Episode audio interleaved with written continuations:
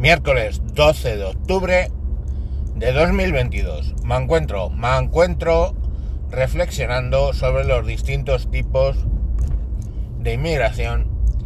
Hoy, 12 de octubre, Día de la Hispanidad. Y bueno, pues quiero empezar contándoos eh, el caso de Aicha Ekchena, eh, una activista marroquí por los derechos de las mujeres, o sea, una mujer con ovarios de titanio, porque en Marruecos, pues esas cosas ya sabéis, ¿no? La... Ella era trabajadora social y sobre todo ayudaba a mujeres solteras, que, bueno, pues os podéis imaginar la consideración que se les tiene en Marruecos a las mujeres solteras. Pero bueno, en general era proactivista de los derechos de la mujer en Marruecos. Bueno, pues esta mujer eh, que murió hace, hace poco, hace ayer o antes de ayer,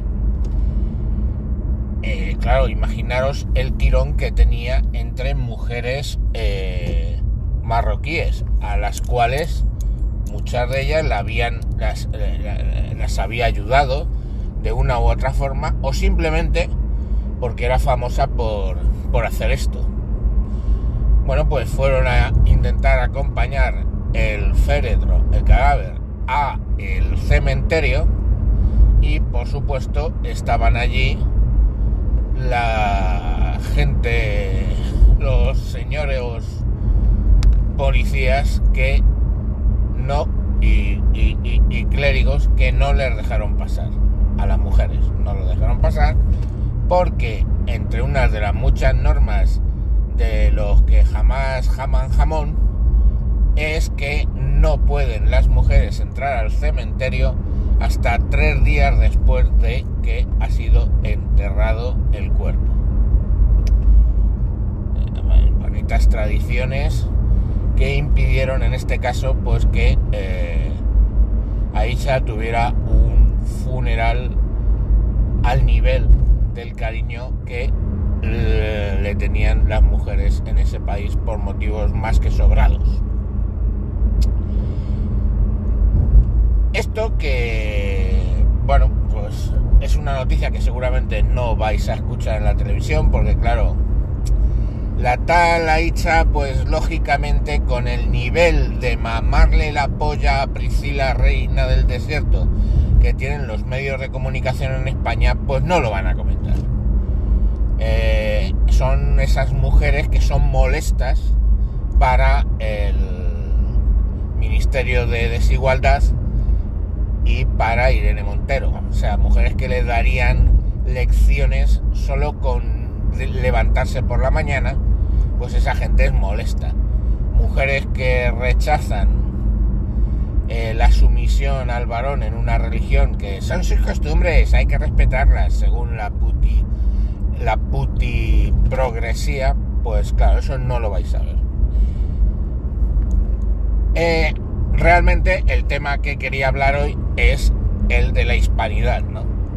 Que ya empezamos, hay gente que empezamos a reivindicar de una forma positiva ese, ese concepto, la hispanidad.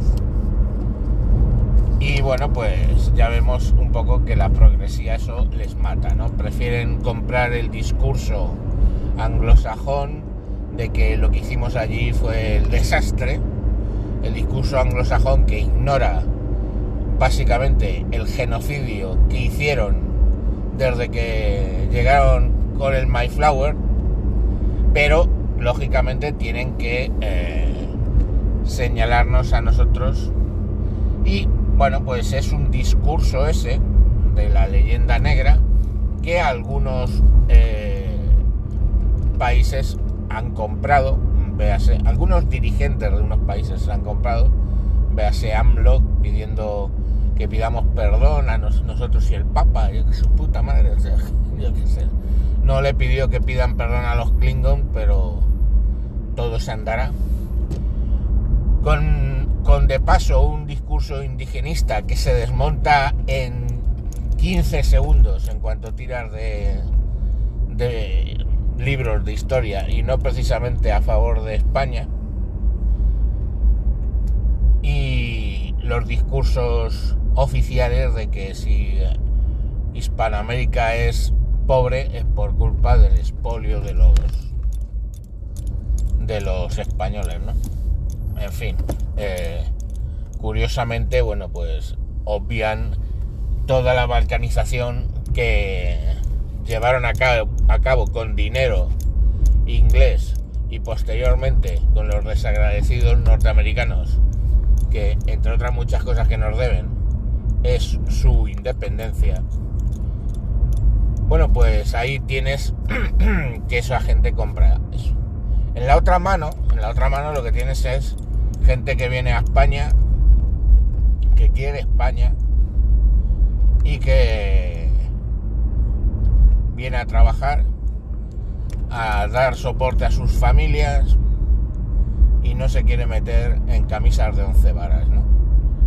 Ayer tuve una cena con con bueno con varias amigas de de, mi mujer, que, bueno, si sois, eh, si escucháis este podcast sabéis que ella es de Ecuador, inmigrante ecuatoriana, y pues había un poco de todo, ¿no? Gente que, lógicamente, todos coincidían en que echaban de menos sus países, pero que muchas veces cuando iban allí, pues estaban que les picaban, dicen la expresión de ellos, que les picaban las patas para volver a España porque bueno, ven, comparan, digamos, eh, lo de allí con lo de aquí y pues hay cosas que les apenan, pues temas de corrupción, corrupción política, corrupción del Estado, eh, el tema de la sanidad, el tema de todo, eh, en general, pues lo que, lo que cualquiera te puede achacar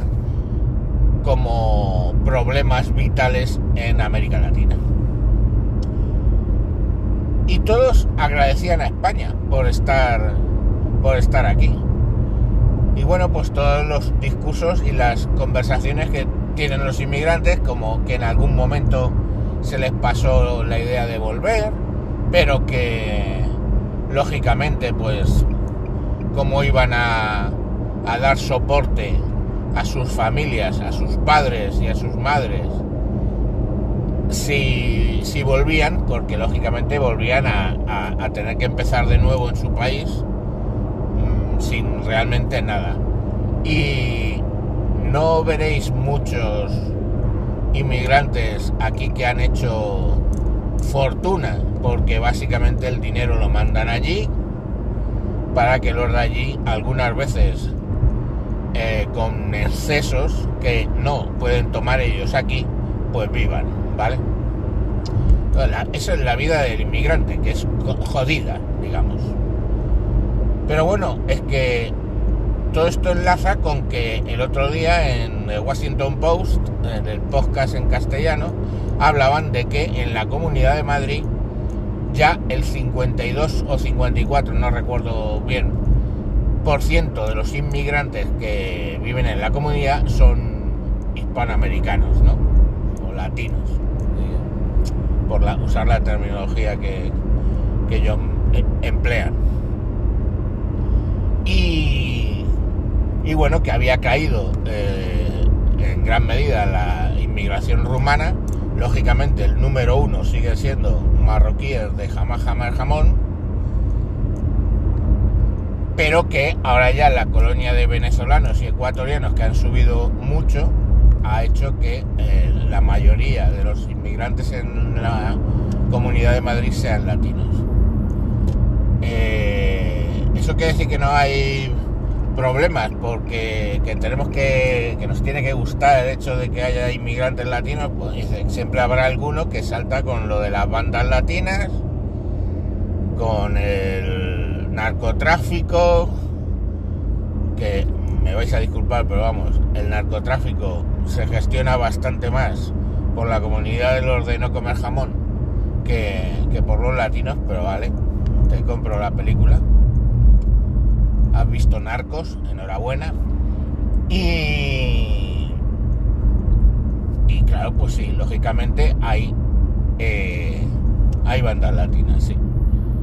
Pero bueno, hay que entender que es que tampoco es que seamos muy contundentes a la hora de, de, pararlos, ¿no? Quiero decir, no sé, yo ya se van tomando algunas medidas y se va viendo que, que bueno, pues eh, cuando quieren las desmontan esas bandas porque no tienen una infraestructura, digamos, como puedan ser las maras en El Salvador, ¿no?